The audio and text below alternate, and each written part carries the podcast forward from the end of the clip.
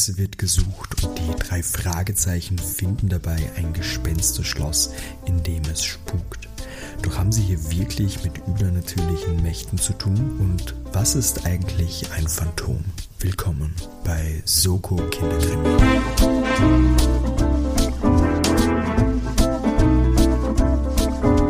Hallo und herzlich willkommen bei Soko Kinderkrimi Folge 15 bei unserem Mystery mit Rätsel, Jugend, Krimi und Hörspiel Podcast.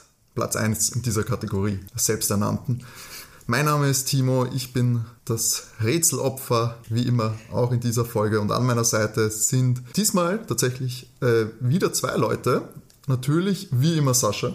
Hallo Timo. Und nach der wieder mal verheerenden Niederlage in der letzten Folge habe ich mir gedacht, es wird wieder Zeit für Verstärkung. Wie viel es dann bringt, werden wir sehen. An meiner Seite ist, wie auch schon in Folge 10, Fiona.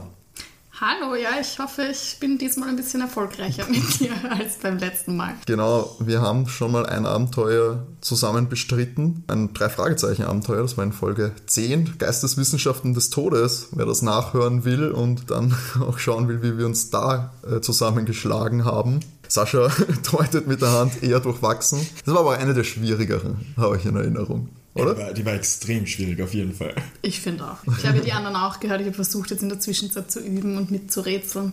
Ich muss sagen, bei Amsterdam fand ich deine Lösung auch besser als die der, Ja, hört's, der Kinder. hört's an, Folge 14 war das, äh, Affig in Amsterdam. Die Kaminski Kids war das das erste Mal. Jetzt kehren wir zurück zu einem Klassiker. Aber Sascha, damit die Leute Bescheid wissen, um was es überhaupt geht, erklär kurz das Konzept. Wie alle zwei Wochen am Freitag ist auch heute der Timo wieder da, um nach einer kurzen Zusammenfassung eines äh, Jugend- bzw. Kinderkrimis dann zu raten, wer denn die Übeltäter in dieser Geschichte waren. Wie schon gehört, hat der Timo sich heute Verstärkung geholt. Hoffentlich kann die Fiona ihn da gut unterstützen, auf jeden Fall. Glaubst du, du wirst es besser machen als beim letzten Mal?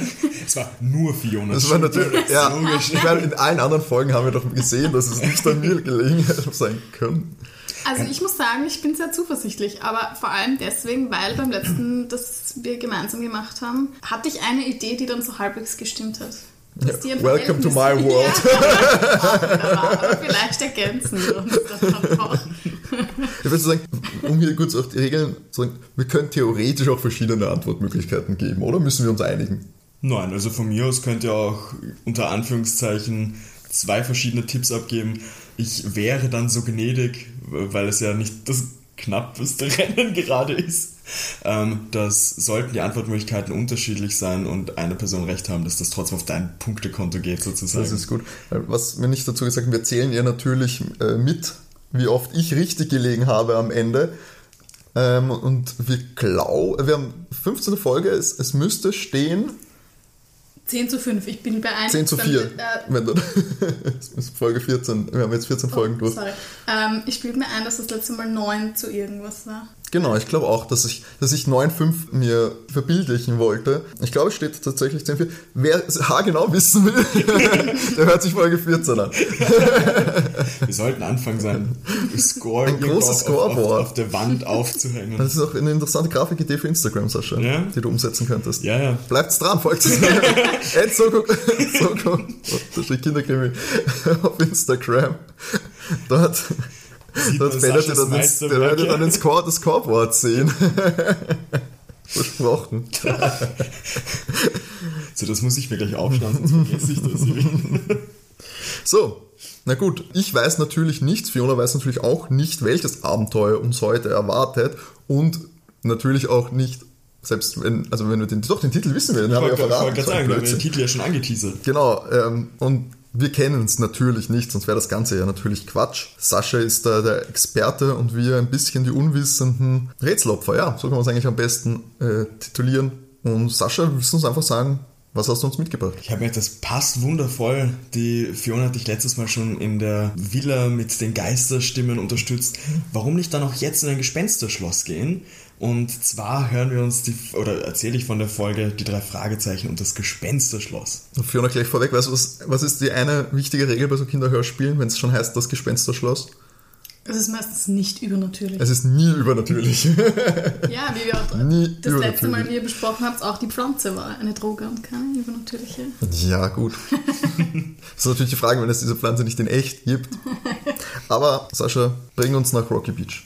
Eine ganz kurze Vorabinformation noch, damit ihr das beide so ein bisschen besser einordnen könnt. Das war das allererste Buch der Serie, ist aber erst als Hörspielfolge Nummer 11 erschienen. Das Buch wurde in den USA 1964 veröffentlicht, in Deutschland dann 1968 und als Hörspiel kam es dann erst 1980 raus, also es ist ein bisschen verzögert, nur dass ihr das zeitlich ein bisschen einordnen könnt. Also nicht wundern über fragwürdige politische Aussagen. Ja, ich werde manche Begriffe tatsächlich nicht nennen, wie sie im Hörspiel vorkommen. Da möchte ich mich nicht irgendwie auf, auf eine ganz komische Ebene hier begeben und dann auf Instagram. Hate ganz, bekommen. ganz schnell Soko Kinderkrieg nach 15 Genau. Folgen krass weggecancelt Genau. worden.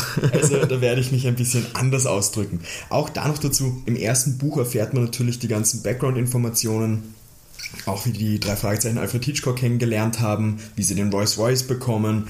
Das ist im Hörspiel alles nicht, ist ja wie gesagt auch das elfte Hörspiel, nicht das erste. Selbst im ersten Hörspiel muss man aber sagen, erfährt man es nicht. Ich wollte gerade sagen, das erfährt man gar nicht. Äh, auch hier wieder. Ich habe die drei Fragezeichen großteils über die Hörspiele kennengelernt, habe auch nicht das Buch, sondern das Hörspiel dafür verwendet. Und auch mal wieder ein Hörspiel von den Soundeffekten her, das ziemlich gruselig ist. Kann ich jetzt so nicht drüber transportieren, natürlich für, für unseren Podcast. Ich finde, du, du machst das schon gut, Sascha. Das, da kann man, schon, kann man sich schon hineinversetzen. Aber es ist halt auch in den 60ern, da hat man noch Hörspiele anders gemacht. Da war noch, da hat man noch mal nicht Geschmack, da hat man den Kindern noch was zugetraut. Ihr werdet auch bei unserer Geschichte merken, dass ich, ich sag mal, normale Kinder würden ihren Eltern sagen, was passiert und würden die Polizei vielleicht rufen. Aber ja, Meine Meinung zu den Kinderdetektiven äh, und ihrem Egos, gerade bei den drei Fragezeichen, das ist bekannt, glaube ich, unseren Hörern. Ja. Nein, dann starten wir direkt. Wir befinden uns am Schrottplatz der Familie Jonas in der Zentrale der drei Fragezeichen in ihren Wohnwagen. Das Telefon klingelt. Alfred Hitchcock ruft die drei Fragezeichen an. Natürlich, er hat nämlich selbst ein Problem gerade. Er sucht für ein Filmprojekt einen geeigneten Drehort. Er würde ein Schloss suchen, ein Spukschloss. Er betitelt das als Spukschloss. Es soll halt ein Schloss sein, das gruselig ausschaut. Es muss nicht wirklich drin Und, und, wen, und wen fragt man dann natürlich die Kinder, die einen Rolls Royce haben und Logisch. in einem logisch. Trailer haben, wo, Wohnmobil, Muss man- muss man- Nutzplatz leben. muss man keine Leute bezahlen. Also die, die arbeiten ja ohne. Honorar, die drei Fragezeichen. Musst in Hollywood nicht irgendwelche Leute auf einmal engagieren dafür. Wissen wir eigentlich schon, wie es zu diesem Chauffeur gekommen ist? Also die haben doch einen Die haben es Chauffeur gewonnen. gewonnen. Genau. auf Lebenszeit. Ursprünglich war es limitiert. Ich bilde mir ein, dass es in irgendeinem Hörspiel mal so war, dass der Morton dann beschlossen hat, das macht ihm so viel Spaß, er macht es länger. Interessant. Äh, es gibt aber auch einen Teil, das, das haben wir in einer Folge auch schon mal kurz erwähnt, wo die drei Fragezeichen noch selbst mit dem Auto unterwegs sind. Also es sind so die Teenager-Jahre der drei Fragezeichen.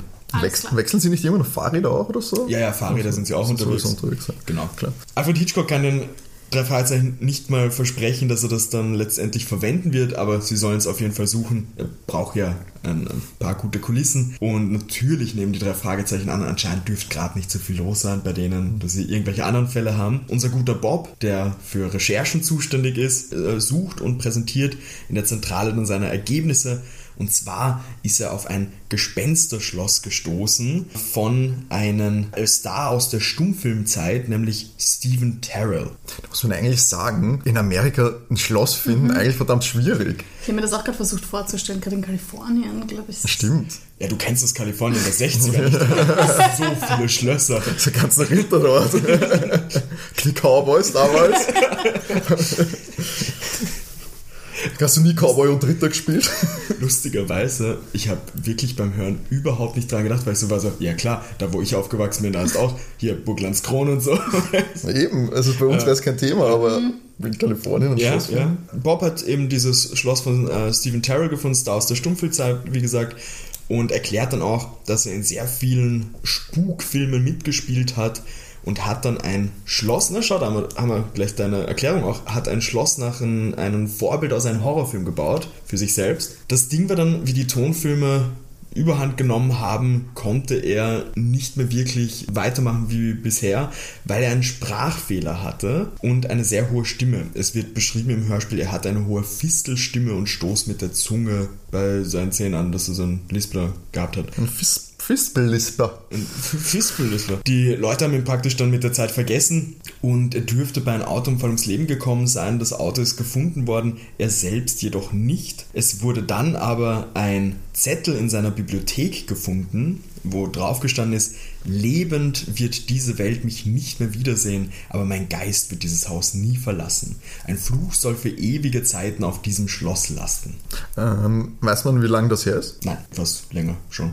Ja, aber ich meine so die drei Fragezeichen 80 Jahre oder Nein, nein, das, das nicht.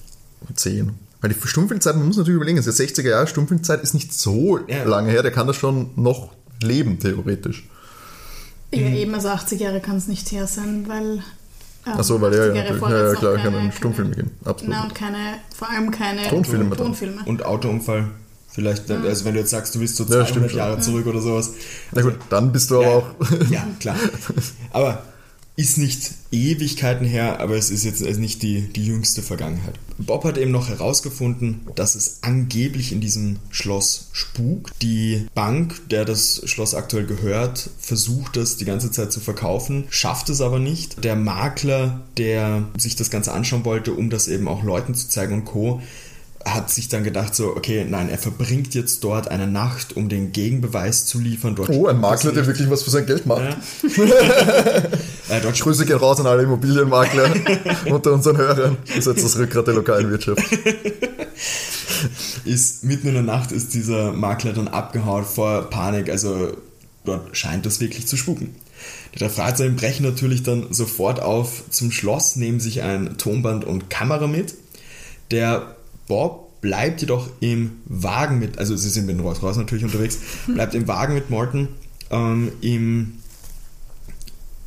der, im, Im Hörspiel ist es so, dass der Justus einfach sagt, er soll warten. Laut lustigen äh, drei Fragezeichen Fanseiten ist es so, dass im Buch der Bob aus irgendeinem Grund einen Gips hat und deshalb nicht mitkommen kann. Also der dürfte im Vorhinein eine Verletzung gehabt haben. Das ist so, was im Buch passiert, wie bereits gesagt von der drei Fragezeichen Wiki-Seite. Äh, kommt aber im Hörspiel eben nicht vor. Im Hörspiel ist es ein, er wartet halt im Auto. Also machen sich Peter und Justus am Weg ins Schloss und ihr Beschluss wäre, sie gehen jetzt ins Schloss, bleiben dort eine Stunde ungefähr. Das sagen, wissen auch Morton, also dass wenn sie länger wegbleiben sollten, dass die wissen irgendwas stimmt nicht. Drinnen ist auf jeden Fall ein, ein starkes Echo. Der, dieser Raum, in den, den sie da betreten, wo dieses starke Echo ist, wird später dann als, als Echokammer auch bezeichnet, weil wieso nicht? Und der Peter dachte zuerst, dass er das Phantom, was da angeblich spuken soll, gesehen hat.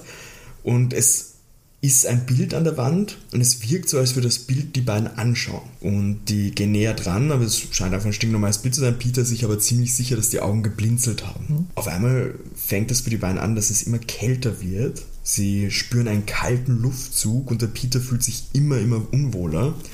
Und weil es wirklich so überhand nimmt, dieses Unwohlgefühl, verlassen sie dann auch das Gebäude. Das ist, ist für beide einfach nicht zum Aushalten gewesen, dieses Gefühl. Okay, also das ist das Echo, nur so zusammenfassend dieses Echo gehabt, dieses vermeintlich blinzelnde Gemälde, den Lufthauch, den kalten. Und das Unwohlsein, das wahrscheinlich aus allem. Naja, das, das Faktoren. Ergebnis ist ja. Genau.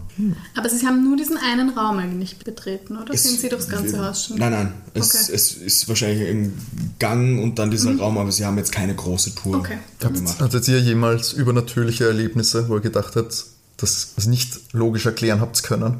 Ich als kleines Kind hatte einen Fiebertraum, wo ich Könige in meinem Raum gesehen habe. Und ich war so lange so davon überzeugt und enttäuscht, dass meine Mama das nicht gesehen und nicht akzeptiert hat, dass das stimmt. Ja gut, aber es ist ja jetzt krankheitsbedingt erklärbar, aber so, wo du sagst, du hast wo geschlafen, du hast Geräusche gehört, du hast etwas, du das gesehen, wo du sagst, das kannst du bis heute Also sagen. bis heute nicht. ja, ja. Nein. Irgendwas? Ich überlege gerade, bis, also früher sowas, wo ich mir gedacht habe, oh mein Gott, das ist unerklärlich, aber jetzt im Nachhinein dummer Sascha. Ja, bei mir leider auch nicht. Keine, keine coolen UFO-Sichtungen oder so. Oder? Sollten wir vielleicht auch mal in einem, in einem Spukschloss eine Nacht verbringen, um das um dem auf die Rätsel auf die Spur zu kommen. Das nächste Ibiza. Die Jungs treffen sich dann auf jeden Fall in der Zentrale, weil sie beschließen, dort sollten sie über das Ganze in Ruhe sprechen. Justus gibt auch hier zu, dass es selber Angstgefühl wie Peter hatte. Ähm, es wird ihm von Unbehagen äh, als Ausgangspunkt gesprochen, das dann wirklich zu Angst geführt hat. Und als sie das so besprechen, läutet auf einmal das Telefon. Als Justus abhebt, reagiert aber niemand. Es ist einfach Totenstille.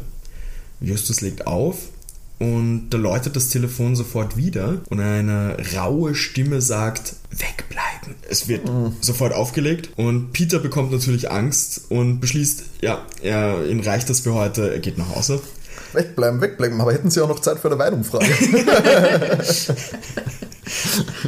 es ist für Peter klar, sie sollen von diesem Schloss fernbleiben und für heute hat er auch absolut genug, also er macht sich am Heimweg. Szenenwechsel, Bob ist in der Bibliothek und der Peter und der Justus befinden sich wieder in der Zentrale und überlegen, dass sie Mr. Terrells alten Manager anfragen, um etwas in Erfahrung zu bekommen. Mr. Ter äh, Terrells Manager hat den Spitznamen gehabt, der Flüsterer. Sein richtiger Name ist Jonathan Rex. Und es wurde da auch anscheinend ein Foto, ich nehme an von Bob, weil wer macht sonst die Recherche bei denen, von Bob gefunden, das den Herrn abbildet, aber eben auch den Stephen Terrell abbildet. Man sieht auf dem Foto einen großen Mann, der relativ gruselig ausschaut. Peter nimmt an, dass das Stephen Terrell ist, weil der in den ganzen Horrorfilmen meistens irgendwelche gruseligen Gestalten ge äh, gespielt hat. Aber das ist nicht so. Das ist Jonathan Rex, sondern der kleinere Mann auf dem Foto, der freundlich und harmlos aussieht, das ist Stephen Terrell. Und da haben wir auch dann die Info, dass Stephen Terrell der Mann mit den tausend Gesichtern genannt worden ist, weil er immer Masken getragen hat in seinen Filmen. Und der Manager eben, dieser Jonathan Rex, hat alle Verhandlungen erledigt. Der hat eine Glatze und eine Narbe. Classic. und, und sie ist eigentlich Bond-Bösewicht.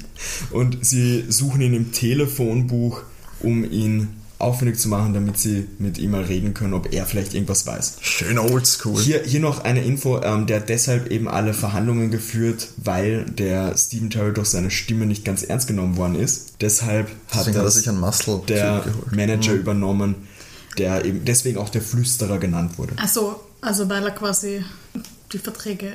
Genau. Also nicht, weil, weil der irgendein Stimmproblem oder so hatte, der Flüsterer, das war nämlich meine. Nein, nein, Steven Terrell hatte das, äh, ja, der hat ja die, ja. die Stimme. Ja, schon auch, weil er Flüsterer heißt, aber jetzt Achso, nein, nein, leiser nein, nein, nein. Genau. Flüsterer, weil er das übernommen hat mit okay. den mhm. Verträgen und Co. Mhm. So wie der genau. Pferdeflüsterer mhm. war der Filmmagnatflüsterer.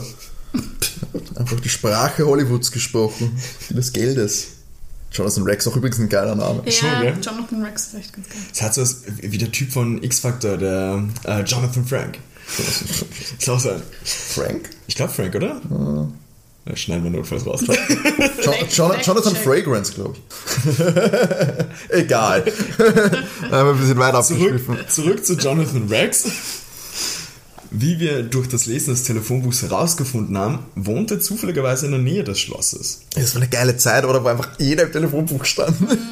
Auf jeden Fall, als sie dort hinfahren, stellt Morton fest, dass beim Schloss über ihren eigenen Spuren von gestern neue Spuren sind. Warum fahren sie schon wieder zum Schloss? Na, sie fahren Weil vorbei, der Jonathan also, sie fahren vorbei. in der Nähe so, wohnt, genau. Und sagt dann auch, ja, er wollte gestern eigentlich nichts sagen, aber er hatte gestern schon das Gefühl, dass sie verfolgt worden sind. Es schaut jetzt alles super friedlich aus dort, aber auf einmal, also sie, sie bleiben eben, wie sie das mit den Spuren entdecken, stehen. Also sie stehen jetzt auf der Straße vor diesem Schloss sozusagen und plötzlich schreit jemand und zwei Gestalten rennen aus dem Schloss raus und einer lässt irgendwas fallen. Ist natürlich interessant für die drei Fragezeichen. Also marschiert der Justus dahin und sieht, dass das eine Taschenlampe war, in der SN eingraviert ist. Und es hört sich an wie Skinny Norris. Skinny heißt eigentlich Skinner. Das hört Skinny sich Norris. an. Also, SN also könnte, für, könnte also für Skinny Norris stehen. Und Skinny Norris ist der Erzfeind der drei Fragezeichen. Ah. Ja, kommt in, nur zur Info, kommt in sehr vielen Abenteuern vor. Ist einfach, äh, verzeih mir meine Wortwahl, ein Arschloch.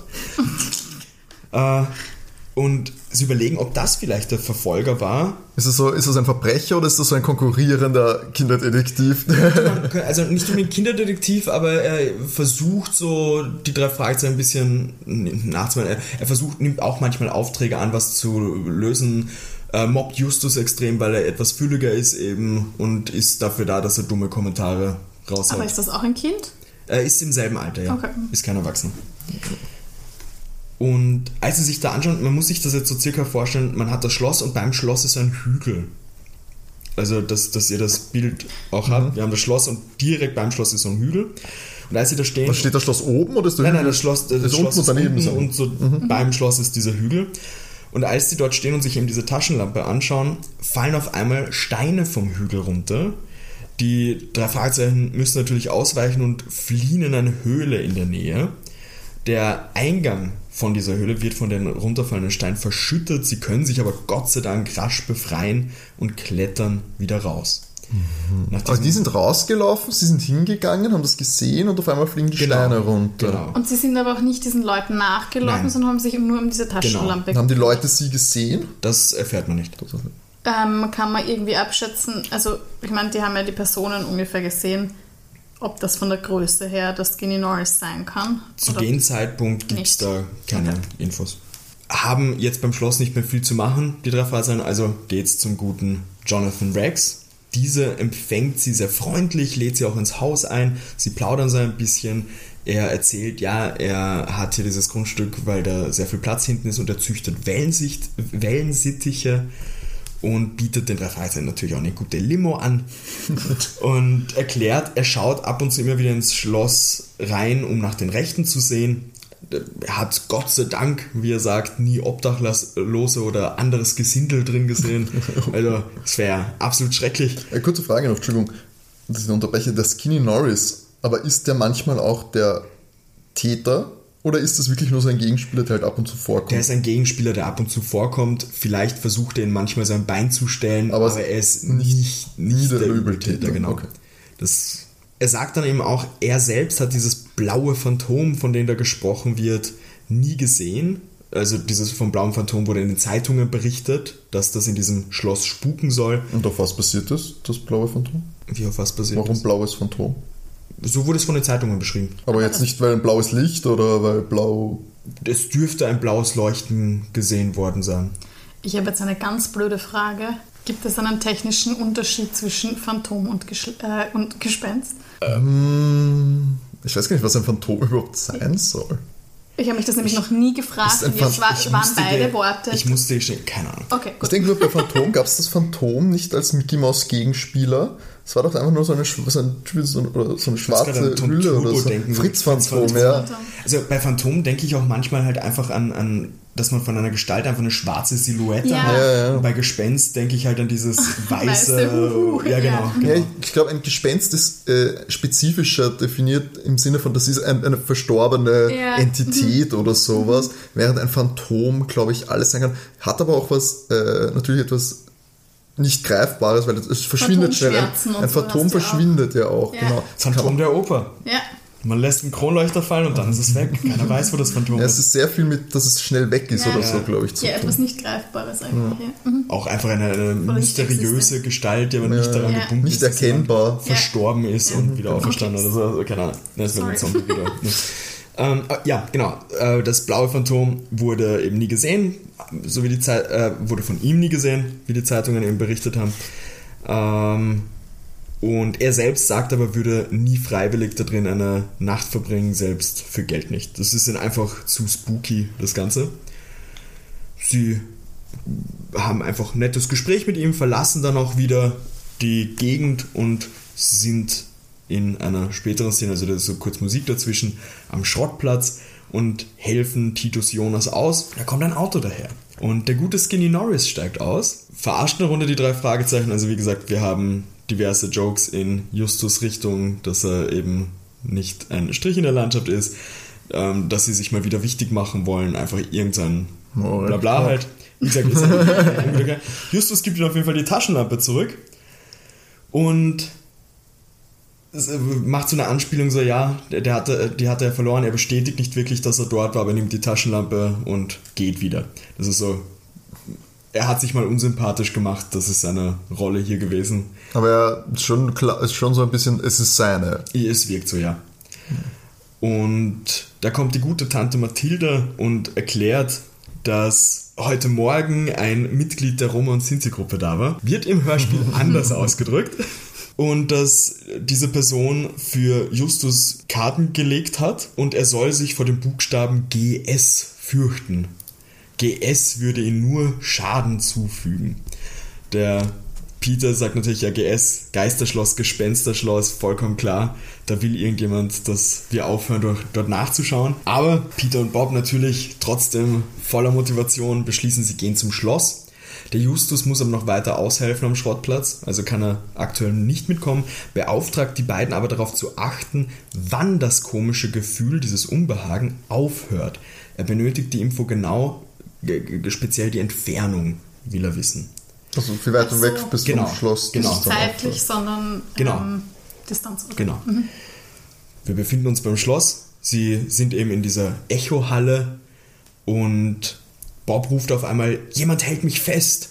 Aber da erkennt er, dass seine Kameraschlaufe, also sie haben wieder Kamera mitgenommen und Co., nur bei einer Rüstung hängen geblieben ist. Und als er das von der Rüstung runtergibt, merkt er, dass hinter diesem Ritter eine Türe ist. Was Sie- für ein Zufall. Was für ein, was für ein Zufall.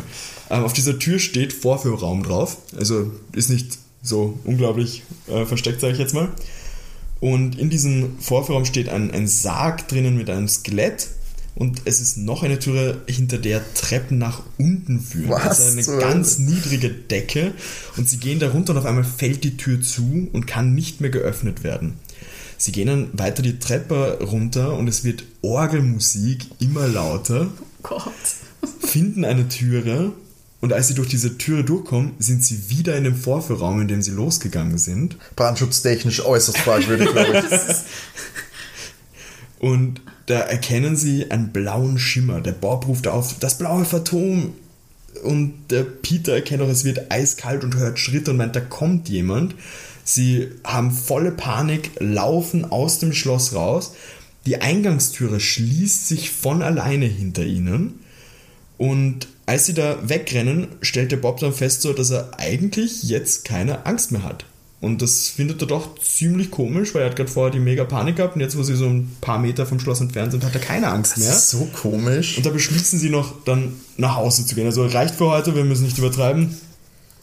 Äh, lieber ab nach Hause. Das ist so weird. Mit diesem Gefühl. Ja, ich hab, das macht mich auch ein bisschen unrund. Naja, machen wir weiter. Der, sie berichten natürlich alles dem Justus, der ist natürlich, der ist eher wenig beeindruckt von dem Bericht, er, er interessiert sich nur für die Entfernung, wo die Angst weg war. Vom Rest ist es ein, ja, ja, das, gut, dass das passiert ist, das ist ihm aber eher wurscht. Und sie beschließen dann, ja, es muss ein erneuter Besuch stattfinden. Diesmal gehen der Peter und Justus ins Schloss, Bob und Morton bleiben im Rolls Royce und sollen eben nachkommen, wenn sie zu lange brauchen, die beiden. Peter und Justus waren auch beim ersten Mal Beim drin. ersten Mal, genau. Und wie gesagt, sollen nachkommen, falls die beiden zu lange brauchen. Als sie zur Eingangstür hingehen, sehen sie, dass der Türknopf abgebrochen wurde. Also müssen sie durchs Fenster einsteigen.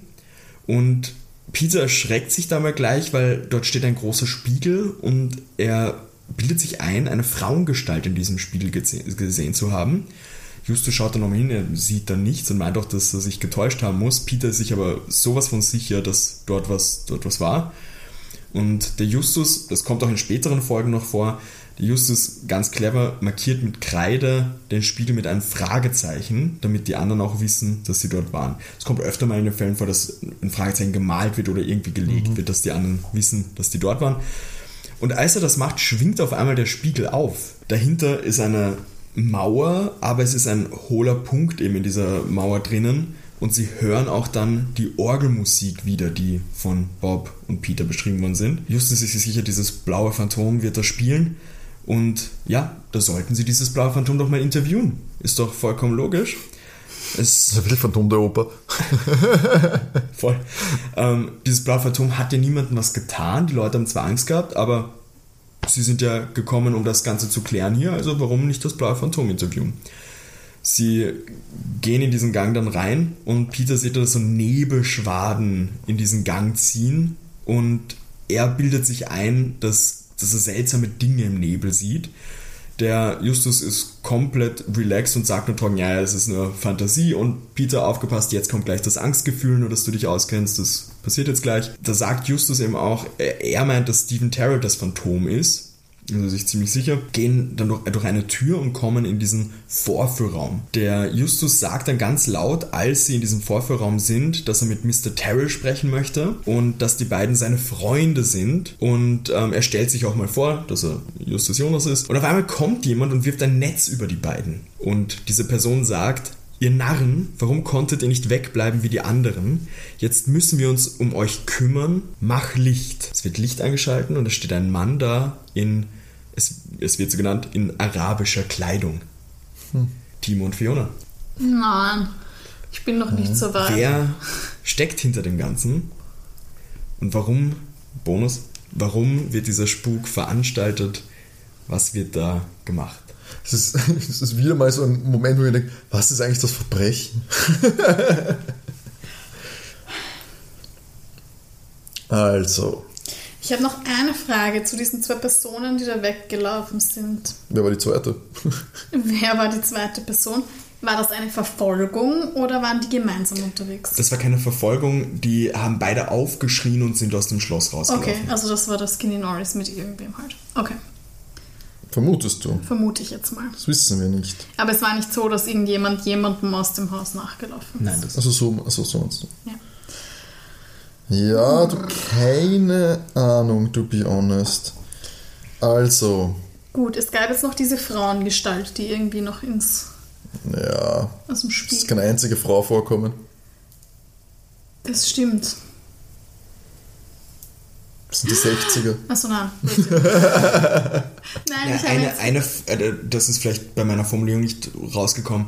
Eine Frau ist vorgekommen, äh, die eben der Tante Mathilde das mit den Karten. Ja, Ja.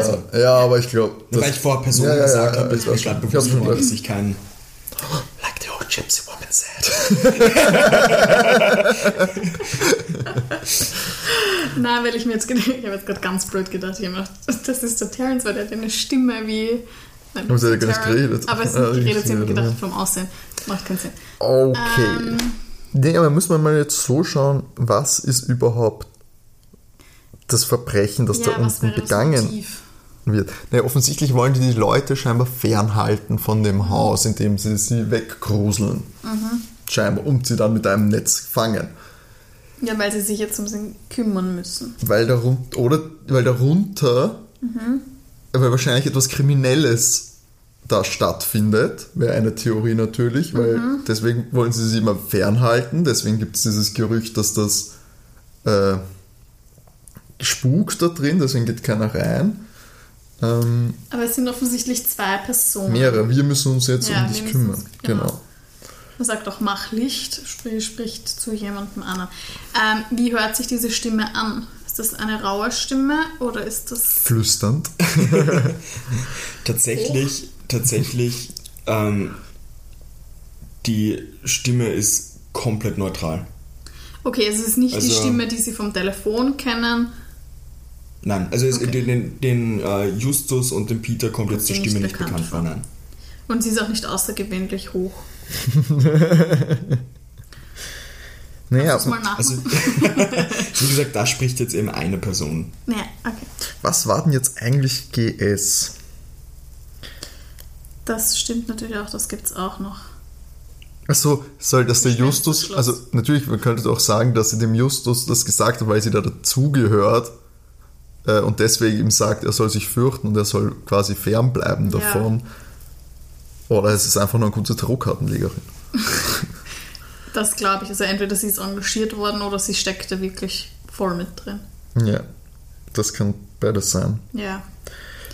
Aber Aber ich glaube, sie ist in irgendeiner Form eingeweiht. ich sage, es ist eine große Raubkopie-Mafia. da unten die Raubkopie von Tonfilmen macht, um den Tonfilm zu zerstören, damit sie Terrell wieder Rollen bekommt, der Stummfilm zurückkommt. Nicht? Und das machen der Mann in der arabischen Kleidung und die Dame aus. Ja, die, hat, die, drehen, die drehen dann einen Film. Seit Jahren? Der, der längste Horrorfilm aller Zeiten. Naja, man kann auch jahrelang einen Film drehen. Wie hieß der, äh, der dieser Coming-of-Age-Film, den wir zwei schauen waren, wo der wirklich über 13 Jahre Boyhood. gedreht Boyhood, genau. Boyhood. Der hat ja auch vier Stunden oder so dauert. Ja, der war Ja, war sehr lang. Ähm, ja, ich sage auch nicht, dass er gut wird, der Film, den sie drehen. Ja. Ich fände es eigentlich ein, sympathischer, ein sympathisches Okay. Ende, wenn Ja. sie sagen, oh, nein. Ja, eine witzige Idee, aber ich glaube, ich weiß nicht, ob sie so, so aus. Metas sind, dass, ne, das ist wirklich eine Filmding, es ist aber, dass Steven, äh, nicht Steven Spielberg, Alfred Hitchcock da unten mit Steven Terrell den Film dreht, vielleicht. Und jetzt müssen sie sich um, äh, Aber sie haben ihm ja noch gar nicht gesagt, den Drehort vorgeschlagen. haben sie? Oder? Haben sie nicht. Zu dem Zeitpunkt noch nicht, nein. Sie wollten sich erst anschauen. Achso, schade. Wäre aber witzig Ja, das wäre eigentlich ganz geil. Schade. Das ist zu dem Zeitpunkt nicht. Aber ja, es würde natürlich die Nebelschwaden und so. Das Ja, das ist alles so und dieses blaue Licht und Special Effects und Ja. dieses ganze Requisitenzeug Der Mann und in der Vorführraum. Ja, Also das sind, also für mich, ich hatte ja zuerst gedacht, das ist äh, Steven Terrell, der sich einfach zwischen den Wänden bewegt und äh, die Leute aus Gag gruselt. Aber dann denke ich mir, super dumm, weil der kommt hier nie mehr rein. Das kommt nie. Das kommt hier nie mehr rein. Also so einmal im Jahr dann irgendwie den Haus- und dürfte öfter Hausnummer zu passieren. machen. Weil es, die Bank versucht ja nach wie vor das zu verkaufen auch. Oh Gott, das Also es ist nicht, schwierig. das, also es ist nicht, dass da einmal im Jahr so. da hinkommt. Ähm, wie gesagt, es versuchen doch immer wieder, Genau. aber hauptsächlich so Leute, die so Hobbygeisterjäger-mäßig. Nein, nein, eher oder? die, die Bank, die es verkaufen will. Ach so, die verkaufen immer wieder den jeden. Ah, na gut. so. Also immer noch die Frage, ob da, da unten ist irgendwas, was nicht ans Tageslicht kommen soll. Ja, was ist quasi das, ja genau, was Und- ist das Motiv? Ja. Und äh, die Leute versuchen sie aktiv da rauszugruseln aus der Nummer. ja, aber das, das, also wenn es wirklich ein Wie Film alt wäre Stephen Terrell jetzt? Ist es realistisch, dass der sehr viel, dass der sehr viel macht? Ich glaube, Sascha, Sascha ist gerade sehr am Lachen. Ich glaube, wir sind sehr knapp vor der Lösung. Oder ganz weit. Oder wieder entfernt. ganz weit. Oder wir haben sie vorher schon gesagt. So. Aber wenn er einen Film unten drehen würde, warum macht er das mit die Leute rausgruseln und sagt nicht einfach, das ist ein Drehort? Ich meine, nur. Nee, weil er nicht ich will, dass das rauskommt. Er hat ja seinen Tod vorgetäuscht. Aber wozu? Nur für einen Film? Ist das nicht viel zu viel Aufwand? Es ist sein eigenes Haus, schreib einfach hin, bitte niemand rein. Ja, aber das ist, wenn du ein ist Star bist, Haus? funktioniert das doch nicht. Doch, er hat es sich ja bauen lassen. Das ist das Haus von Stephen Terrell. Es ist jetzt das Haus der Bank. Also jetzt ja, ist es das. aber damals war es seins. Damals, ja. Ja. Achso, Zur vielleicht hat er kein Geld mehr, weil er ja nicht mehr filmen kann. Und dann hat er seinen Tod vorgetäuscht. Wenn er das seinen Tod vorgetäuscht, um dort weiter an seinem Projekt zu arbeiten. Das was ist? Aber wer kauft für ihn ein? Was ist da? Ja, der Jonathan Rex. Ach so. Der wird nicht nur den ganzen Tag Wellensittiche züchten. Das ist verdächtig wenig vorgekommen.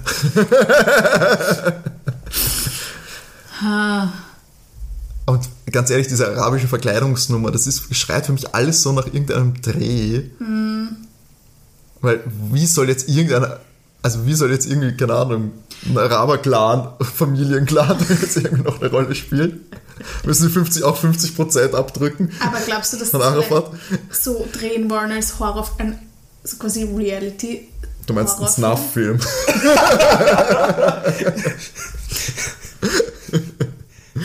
Wie ist das bei Solos? Wollt ihr ein Spiel spielen? Oder? Oh Gott. Viele gute Ideen, muss ich sagen. Man muss sich irgendwie auf eins äh, festlegen. Oder zwei, in diesem Fall. Achso, stimmt, wir könnten auch. Äh, aber wir sind uns relativ, ich glaube, wir sind eh, also ich, keine Ideen hier komplett abwegig. Ich bin auch noch nicht mit einer verheiratet. Ah. Und dieses Gefühl, weißt du, dieses Angstgefühl, was hat es denn damit zu tun? Ja, ich glaube, das kommt einfach nur, weil alles komisch ist, weil sich die Bilder bewegen, dass du dich so unwohl Ja, Aber er wusste ja immer, der, Justus hatte scheinbar den Gag dahinter verstanden, indem er sagt, warte, jetzt kommt's. Und wenn du, sagen wir, die Entfernung, es scheint ja irgendwie ein erklärbares Phänomen zu sein und nicht irgendwie, es scheint ja jeder gleich zu haben. Das verstehe ich nicht. Aber Ja, das ist wieder was. Übernatürliches. Und auch das mit der Kälte. Na gut, das kann auch ein Effekt sein, den du künstlich erzeugst, Ja. dass du irgendwo Klimaanlage aufdrehst. und einen kalten Luftzug hast oder so, dann wird er halt kalt. Mir geht nur dieses, dieses Gefühl, das sie erzeugen, aber wie mit einer Pflanze. die den Willen kontrolliert. Diese Orgelmusik. Ja, Ich meine, ist ja nicht, er das ist ja mein ein Punkt, Steven ja der, der Maskenschauspieler. Das heißt, er hätte ja jeder, er hätte ja auch die, die Dame aus der Roma und Sinti Nummer, könnte ja auch er gewesen sein. Das stimmt mit der Stimme auch. Du, Nein, nein, weil ich mir immer denke, er würde sich durch seine Stimme verraten. Selbst Ach so, so mit meinst wenn Ah, er das eine stimmt. Maske trägt. Das stimmt, aber im Haus hat er ja auch nicht, sonst hat er nicht, sonst wäre er ja niemand, der redet. Genau. Mm. Kann man G und S irgendwie mit einem Sprachfehler? Das ist das anderes bedeuten. Ja, mal vorlispeln. Da machst du bestimmt Freunde, wenn du jetzt mal ganz laut für alle G und S mit einem Sprachfehler vormachst. Einfach diese Abkürzung einfach zweimal hintereinander auch schwach. Vielleicht hat es auch einfach Ja. gar nicht Skinny Norris geheißen. Aber was haben wir? Wir haben. Und was war auch noch, was wir auch noch gar nicht gesagt haben, war einfach diese Höhlennummer. Ah ja, stimmt. Kön- Können wir dort nochmal zurückgehen? Das ist genau. Naja, wieso? Das war ja eh klar. Sie haben, das sind da gestanden, sind in dieser Höhle und dann haben die Steine den Eingang versperrt und da ist oben, wer oben gestanden hat, die Steine runtergeworfen auf sie. Naja, oder sie sind halt vom Hügel darunter gekullert. Achso, du meinst Nein. prinzipiell von dem Hügel. Oh ja. Die Steine hat schon wer runtergehauen. Das war ja kompletter useless, useless Part der Erzählung. Die Steine hat doch wer runtergeschmissen, hast du sogar gesagt, oder? Die Steine sind runtergefallen. Ich habe nichts dazu Aber von dem Hügel und die haben. Vom Hügel. Ja, ja, okay. Ah, ja, das ja. hat jetzt, Nein, das also das schon. würde ja gar Ja. keinen Sinn ergeben. Und es hat, es hat geregnet, es hat ein bisschen geschneit. Es war Stau. Aber die hat wer von dort oben rund. Nein, nein. Das weißt, bis mal alle zwei Wochen geht. Ja. Also man muss sich ja festlegen irgendwann. Ich halt ehrlich gesagt, hm, irgendwas, also es ist auf jeden Fall was da unten und ich sage, Stephen Terrell ist auf jeden Fall die ganze Zeit in diesem Haus gewesen. Ich finde, den Tod vortäuschen, weil er kein Geld hat, ja eigentlich ich nämlich. gut. Aber er möchte noch einen Film machen. Und den macht er da jetzt gerade. Genau, und er kann, ja, das finde ich auch lustig, er arbeitet an seinem Comeback einfach und er will Ja. einen richtig guten Film, deswegen dauert es ja auch lange. gut, er möchte, er möchte den Stummfilm wieder zurückbringen, glaube ich. Und vielleicht nutzt er, vielleicht gibt es da, auch- 2. vielleicht gibt's da auch Kameras in dem Haus und er nutzt das Ganze als Material. Ja, das glaube ich. Aber, dann, aber dafür war er wieder zu erpicht, die Leute fernzuhalten. Ganz kurz, wie groß waren die Kameras so in den 1960ern, die da versteckt Sehr im Gang guter Punkt. rumstehen? Sehr Nur mal so Punkt. eingeworfen. Naja, nein, hinter dem Bild zum Beispiel. Hinter dem Spiegel mit der Aushöhlung, weil wo die Kamera draus geschaut hat, Sascha. Verwirr uns nicht so. Ganz billig. Sorry. Nee, ich finde das eine gute Lösung. Er es arbeitet mit Jonathan Rex dann noch zusammen. ich glaube, er arbeitet noch mit Jonathan Rex zusammen, ja. Ich glaube, alleine schau es sind ja auch mehrere Leute und wir und ich glaube, dass er ihm da schon Mhm. noch zu, äh, zuspielt und so seine Connection nach außen ist, weil irgendwer muss das ja dann auch. Aber wer war die sprechende Person? Weil das war ja oft, die jetzt gesagt hat, mach das Licht an, weil das war ja offensichtlich nicht der. Jonathan Rex oder Alfred Hitchcock? Ja, aber den Jonathan Rex hätten sie erkannt, mit dem haben sie. Es hat ja nicht gesagt, dass er ihn kennt oder nicht. Sie Das haben war, gerade gesagt, die haben sie nicht erkannt. nein, das war eine neutrale Stimme. Die, die Stimme war neutral, Er ja. hat nicht gesagt, dass sie ihn nicht kennen. Oh ja, ich habe gefragt, haben sie sie erkannt als die Telefonstimme? Und er hat gesagt, Hm, nein. Du hast gesagt, nicht als die Telefonstimme. Ach so, okay. Aber es das heißt nicht, dass sie die Stimme nicht kennen. Ach so. Deswegen glaube ich, dass das Jonathan Rex war oder Alfred Hitchcock, was ich viel lustiger fände, aber ich glaube, das ist zu meta für die, für die drei Fragezeichen. Okay, ich würde euch da mal bitten, das Wichtigste, wer steckt hinter dem ganzen Spuk? Bonus, warum wird der Spuk veranstaltet? Was wird da gemacht? Ja, ich sag so eigentlich, eh. ich, Ja. ich sag Jonathan Rex und Stephen Travell stecken hinter dem Spuk, damit sie das Haus noch haben können. Da haben sie den Tod vorgeschaut, weil sie hatten kein Geld mehr und jetzt arbeiten sie. Es, ist, es gibt halt keine, nicht mal ansatzweise irgendeine Spur für ein Verbrechen außer Hausbesetzung, was Ja. natürlich kein Verbrechen ist. und Ich vergesse manchmal, dass man mein Nicken nicht sieht. ist- das klingt alles für mich zu sehr nach Filmset. Ich kann mir nicht Ja, das sind alles solche. Sachen, das klingt zu sehr nach Filmset. Orgelmusik. Und sie drehen da unten noch in einem Kostüm, offensichtlich in einem arabischen, irgendeinen Horrorfilm noch. Genau, und damit sie halt das in dem Haus noch drehen können, obwohl sie kein Geld hatten, haben sie den Tod vorgetäuscht. Und jetzt versuchen sie immer parallel die Leute zu vertreiben, während sie diesen Film drehen. Da unten. Ich meine, das Netz ist ein bisschen gar drastisch für die Nummer vielleicht, aber es Ja, gibt das war halt eine Requisite, Requisite, die sie noch da hatten. Das ist alles Requisite. ähm, es gibt keine Spur auf irgendein Heroinverbrechen. Irgendwie 20, 200 Kilo Heroin da unten finden oder Kinder, wieder Kinder, Kinderring, Kindersklavenring sprengen. Gibt, Ich lese mal weiter. Als Justus sich umdreht, sah er das Koks. Scherz natürlich. Das von Kindern verpackt wurde, Während sie ein Lied sangen. während eines auf der Orgel. Okay, äh, zusammengefasst. Ähm, äh, Stephen Terrell und Jonathan Rex stecken unter einer Decke. Nein, nein, er wird fast unser. Ja, ich fass, ich fass. Ich äh, schau, zusammen. er hat aufs Handy geschaut, Ähm, deswegen habe ich jetzt versucht. stecken, stecken unter einer Decke und machen das im Gehe also drehen einen Film im Geheimen äh, als Hausbesetzer. Ja, Weil kein Geld, kurz zusammengefasst. klingt so geil dumm. Okay, wir, wir machen weiter, wo wir aufgehört haben. Also wie gesagt, es wird eben darum gebeten, das Licht anzuschalten. Und diese Person, die das auch gesagt hat, sagt dann, Abdul, sei vorsichtig mit den beiden. Oh Mist, das ist doch diese, Automobil. diese Person sagt dann so, ja, wir- lassen sie hier, niemand wird sie finden. Gute Idee und die beiden gehen. Shit. Justus hat doch aber- Verbrecher. Justus hat aber ein Messer dabei. Und als sie sich da äh, bei diesem Netz rausstellen, kommt auf einmal die alte Dame der Roman Sinti daher und meint, sie, dass sie auf sie hätten hören sollen und nimmt Justus das Messer weg. Justus fragt sie, in welchen kriminellen Machenschaften sie verwickelt ist mit ihren Kumpanen da und erklärt sie, sie schmuggeln Kostbarkeiten aus den Orient, Perlen, Kunstwerke und so weiter und geht. Morton und Bob warten die ganze Zeit und die kommen halt nicht wieder. Also müssen sie die suchen gehen, weil die beiden ja bis dahin nicht aufgetaucht sind. Betreten das Schloss eben und entdecken die Fragezeichen, die weisen ihnen den Weg und finden die beiden dort gefesselt. Morton befreit sie und als die gehen wollen, gehen die in seinen Gang rein, in den ihnen auch Vögel entgegenfliegen. Der Justus fragt dann so den Morton so, was, was waren das für Vögel? Und der Morton sagt, das, waren Wellensittiche. Justus ist entsetzt und auf einmal scheint ihnen Licht aufzugehen. Sie gehen diesen, wie er dann genannt wird, äh, sittiche Gang entlang und man geht praktisch über diesen Gang durch den Hügel und kommt zum Haus von Jonathan Rex. Und anscheinend kann man eben vom Haus durch den Hügel ins Schloss gehen und umgekehrt. Und sie gehen dort hin, schleichen sich bei dem Haus an und sehen durch ein Fenster, dass sich der Mr. Rex und ein anderer Mann dort drin unterhalten. Schleichen sich ins Haus, die drei Fragezeichen, und überraschen die beiden.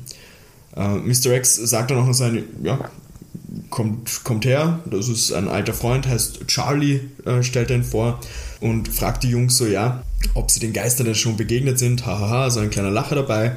Und der Justus sagt, ja, sie haben auch den Fall gelöst und sagt dann, ja, Mr. X und eben Charlie, dieser Mann, waren es. Und der Justus kann das beweisen, denn als er da am Boden gelegen ist, hat er den beiden Männern Fragezeichen auf die Schuhe gemalt, als die eben da neben dem Netz gestanden sind und im Schloss waren. Und er hat dann auch erkannt, als die Dame der Roman Sinti-Gruppe da war, die hatte dieselben Schuhe an und da war schon ein Fragezeichen drauf. Mr. Rex erklärt da, dass sie nie ein Verbrechen begangen haben und ihnen auch nichts getan hätten, logischerweise, also den drei Fragezeichen, und sagt aber, ja, ich aber, ich bin ein Mörder, ich habe Stephen Terrell getötet. Worauf der andere, also dieser Charlie, sagt, ah ja, den haben sie getötet, aber es zählt ja nicht. Hat er gesagt, ja, den haben sie getötet, aber das zählt ja nicht. Nein, hat er, hat er nicht gesagt. Äh, Morton wirft da ein, ja, die Polizei dürfte darüber anders denken über das Ganze. Äh, sagt dem äh, Mr. Jonathan, Jonathan Rags, äh, geben Sie mir jetzt kurz Zeit, ich werde Ihnen das alles erklären und Stephen Terrell persönlich vorstellen. Der Peter meint, also, Sie meinen seinen Geist und da steht Mr. Rags auf, nimmt sich die Narbe runter und setzt eine Perücke auf, verändert seine Haltung und ändert seine Stimme und da steht Stephen Terrell vor ihnen. Stephen Terrell und der gute Herr Rex sind nämlich ein und dieselbe Person. Er hat den Rex immer als skrupellosen Agenten gespielt, um die Interessen von Terrell besser vertreten zu können. Aber mit dem Tonfilm absolute Pleite dann gewesen, kein Geld mehr gehabt und Schloss ist dann an die Bank gegangen. Er konnte sich aber vom Schloss nicht trennen, weshalb er dann den Autounfall vorgetäuscht hat und mit dem ganzen Spuk praktisch alle vom Schloss weggehalten hat, um dort das Schloss weiter benutzen zu können. Die tiefen Töne der Orgel haben dieses Angstgefühl ausgelöst. Mit Trockeneis wurde Nebel ähm, erzeugt und in der Zwischenzeit konnte Jonathan Rex oder Terrell, wie auch immer, mit der Zucht der Wellensittiche so viel Geld machen, dass er mittlerweile dann die Schulden begleichen könnte. Sorry. Und da hat Justus die clevere Idee, um halt das Ganze besser zu nutzen, könnte er doch im Schloss Filme zeigen und diese Effekte einsetzen. Der Terrell bedankt sich, oder Rex, wie auch immer, bedankt sich für den Tipp.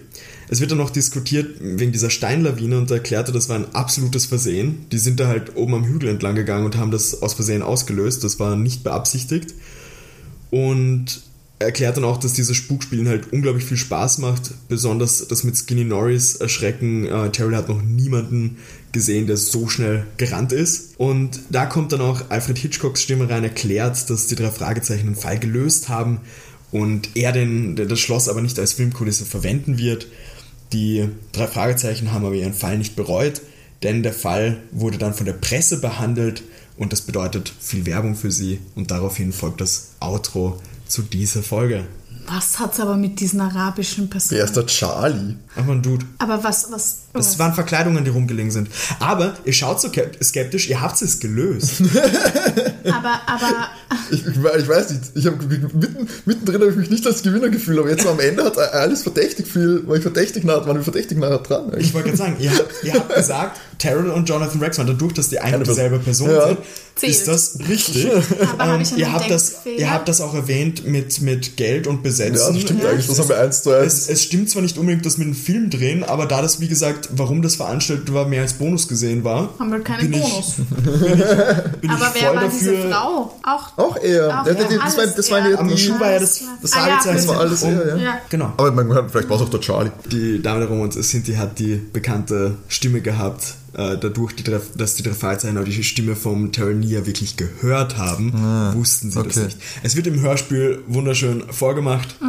Äh, ja. Ja, aber ich, ja, Ja. ich hätte es cool, witziger gefunden mit dem Film, aber über die warte, City Entschuldigung, Zucht, Entschuldigung, ich habe da nicht fertig gelesen. Sie drehen noch einen Film. also die Wellen City Zucht, dann als den großen So. Moneymaker war sehr random, muss ich sagen. Also da, da wäre ich mir dumm vorkommen, wenn das mein Tipp gewesen wäre. Aber dank der Wellen City Zucht.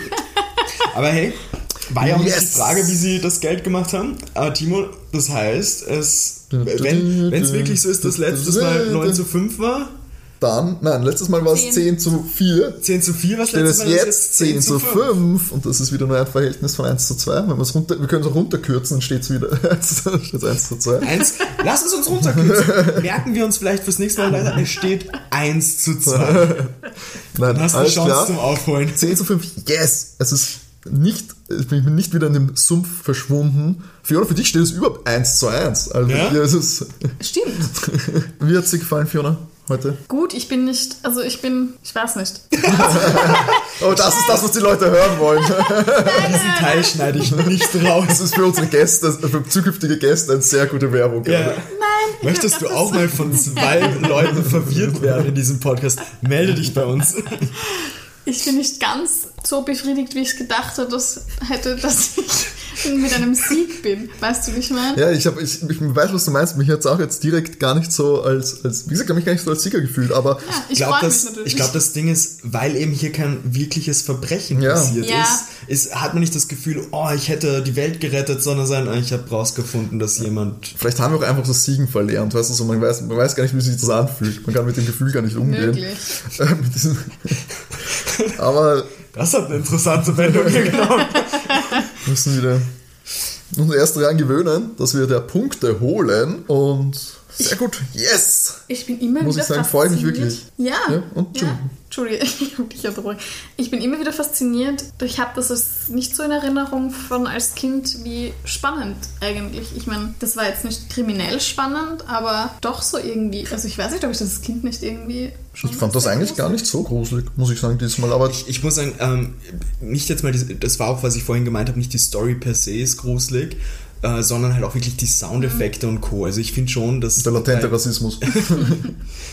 dass die drei Fragezeichen haben da schon eine gute Qualität, was die Hörspiele angeht, da kann man nichts sagen. Ja, sehr gut. Und Sascha, willst du uns, äh, willst du unseren Zuhörern noch sagen, wie sie uns Feedback zu der Folge geben können? Äh, lieben gerne natürlich, ihr könnt uns gerne auf Instagram schreiben, da findet ihr uns unter soko-kinderkrimi. Ihr könnt uns aber auch gerne eine E-Mail schreiben an sokokinderkrimi.gmx.at. Auch natürlich solltet ihr eine Wunschfolge haben, die ihr gerne mal hören würdet, schreibt uns da auch gerne. Geht natürlich auch über beide Kanäle, dass ihr uns da kontaktiert. Wird manchmal nicht sofort die nächste Folge sein. Ja, wir sind aktuell recht up to date. Das heißt, wenn ihr euch Ja. jetzt meldet, kann es bald schon passieren, dass wir eure Folge auch bearbeiten und ich mich durch eure Wunschfolge rätseln muss. Da wir aber aktuell keinen Wunsch haben, machen wir nächste Woche wie von mir geplant weiter sozusagen. Ja, was erwartet uns dann? Und zwar kommen wir nächste Woche, ne, nicht nächste Woche, Entschuldigung, in zwei Wochen zu den fünf Freunden Oh, mit dem hatten wir noch gar nicht? Fall die Gespensterinsel. Ach, es wird wieder gruselig. Ja, Darf ich einen Wunsch äußern? ja, wünsch dir was. Ist mir gerade nur eingefallen, weil das war mein Lieblings. Ich kann mich aber überhaupt nicht mehr an die Geschichte erinnern und deswegen bin ich mir jetzt auch nicht ganz sicher, ob das das gleiche ist, was ihr schon hattet und beim Hörbuch nur anders heißt. Aber von der Knickerbocker Bande gibt es ein Buch, das hieß Es kam aus dem Eis. Und ich weiß nicht aber, ob das das Eis Schneemonster. Nein, das ist was anderes. Ich glaube, das ist was anderes, ja. Erkenne ich tatsächlich selber nicht die Folge. Ist aber interessant, weil das Schneemonster, es kam aus dem Eis und es gibt den Eistroll auch, nämlich den kenne kenn ich als Buch. Gut, das ist meine österreichisch, das ist immer korrekt. Das ist mir vom Titel her so in Erinnerung geblieben. Ich kann mich aber überhaupt nicht mehr an, den, an die Geschichte Also erinnern. Ähm, hat nichts mit dem, mit dem Schneemonster Okay. zu tun. So, aber perfekt, dann haben wir jetzt auch eine Wunschfolge, die wird es dann in sechs bis zehn Wochen Ja, zu aber hören geben. Nein, sind wir natürlich dran und ja, dann gibt es eigentlich gar nicht mehr so viel zu sagen. Fiona, vielen, vielen Dank für deine Hilfe, für deine Unterstützung und dass du da bist. Danke für die Einladung. Und dann bis zum nächsten Mal in zwei Wochen. Ich wünsche dir wieder alles Bitte. Gute. Danke, dass die, die Streak schauen, wieder da ist. ohne mich schaffst. Danke, Sa- Sascha, für die Vorbereitung, wie bitte. immer. Und bis zum nächsten Mal. Ciao. Ciao. Tschüss.